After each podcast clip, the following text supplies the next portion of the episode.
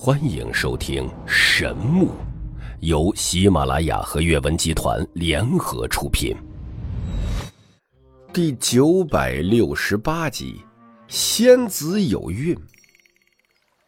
正在这个时候，调戏的孟可儿悠悠醒转了过来，她先是微微有些失神，而后惊叫了起来：“孩子，孩子不在了，我的孩子！”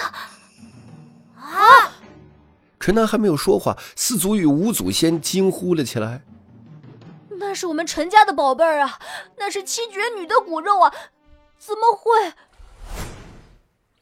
昆仑山脉深处，谭太玄悠悠醒转过来，一股无比璀璨的七彩神光自他体内透发而出，直冲霄汉，他竟然破入了神皇领域。但是就在这个时候，他感觉身体有些不对劲，他满脸惊骇之色，有些不相信的摸向小腹。之前没有任何觉察，这个时候他竟然感觉到一个小生命的脉动，他忍不住发出一声尖叫：“不可能，可儿已经逃出去了，谭台玄当真是羞愤欲绝，他的玉体不断的颤抖着。天哪，怎么会发生这种事情？真的，恶魔，我要杀了你！往昔那个睿智的谭台玄，此刻早已失去沉着冷静之色，现在如同一个小女人一般哭泣。他决定先去追杀陈南，而后再静下心来炼化那个小生命。遥远的杜家玄界，这里尸骨堆积成山，散发着阵阵血腥臭味儿骑坐天马的男子在一座尸山之上静静的沉思，随后他睁开双目，对着不远处另外六名太古人物说道：“我似乎疏漏了什么，我要再出去一趟，你们不必等我。”他手握锈迹斑驳的青铜骨矛，跨坐天马，冲出了杜家玄界，向着昆仑山方向飞腾而去。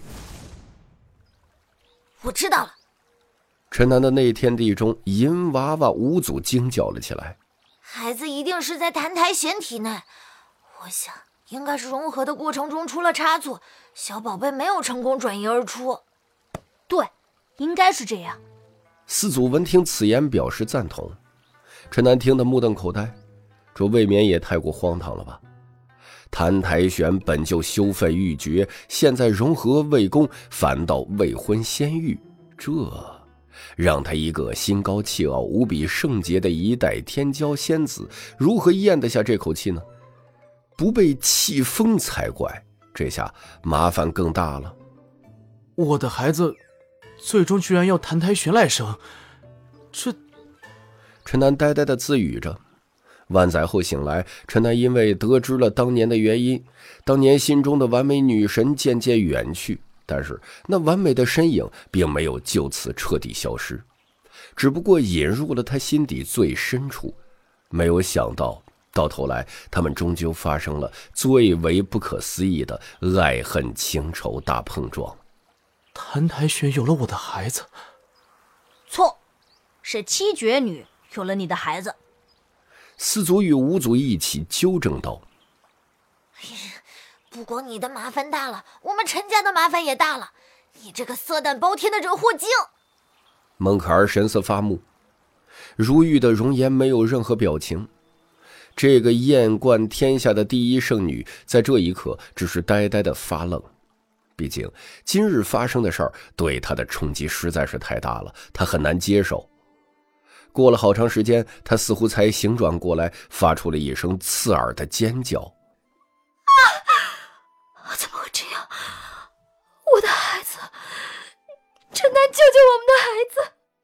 孟可儿神色惊慌，柔软的玉体有些站立不稳，跌跌撞撞来到陈南近前，摇晃着他的手臂：“他仙子会杀了他，快想办法救救他！”这一刻。孟可儿的脸色无比憔悴，脸上挂满了泪痕，往昔那个计谋百出、沉着冷静的仙子消失不见了，他无比的惶恐与担心，清丽的姿容显得楚楚可怜。此刻，她不再是那个圣洁的坛台派圣女，更像是一个散发着母性光辉的小女人。世上绝不乏美女，但少有那种由内而外的气质型聪慧与美丽并存的女子。孟可儿的美丽是毋庸置疑的，称得上倾国倾城。毫无疑问，她也是无比睿智的。她有着自己的行事准则，但也正是因为她的聪慧，造成了她给人以计谋百出，甚至心机深沉的错觉。以往。孟凯儿有着别人难以比拟的高超手腕，每时每刻都在为自己的理想而奋斗，在为坛台圣地而奋斗。在混乱的修炼界，他不得不运用自己的智慧，以过人手段来行事，由此也导致了他与陈南的一系列碰撞。但是，当一切理想都破灭后，他便体现了女人特有的一面。由曾经想炼化掉那个小生命，到心中痛苦挣扎、依依不舍，再到最后珍惜溺爱，充分表现出了他母性光辉与善良的一面。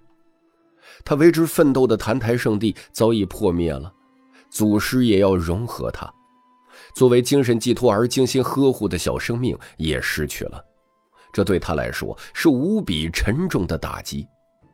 此刻，他难以表现出自己智慧的一面。现在，她只是一个无比脆弱的小女人。真的，救救孩子！孟可儿娇躯一阵摇动，忽然间昏厥了过去。陈楠急忙抱住那玉栽倒在地上的玉体，大声呼唤道：“可儿，你不要担心，我会救回孩子的。”昏迷中的孟可儿楚楚可怜。如玉般的鲜颜满是泪痕，长长的睫毛每一次眨动，便有晶莹的泪珠滚落而下。不知道为何，眼前这个画面让陈南为之心颤。孟可儿梨花带雨般的柔弱姿容，让他感觉心中涌起一股难言的悸动。他抱着孟可儿腾飞而起，来到定地神树之上，拆下一些柔嫩的枝条，快速将它们编成一束花环，戴在孟可儿的头上。让庞大的生命气息安定那陷入昏迷的柔弱女子。最后，陈南将孟可儿送回雷神殿，交代几个天使好好照料。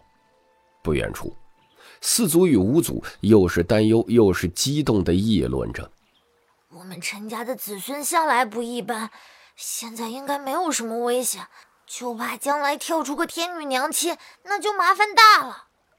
希望这个小宝贝。”早点出事吧。陈南听到两个火祖宗的话语，一阵头大，急忙飞出了内天地，向着昆仑玄界冲去。现在他需要一些帮手，不然面对可能已经破入神皇领域的谭台玄，他根本无办法取胜。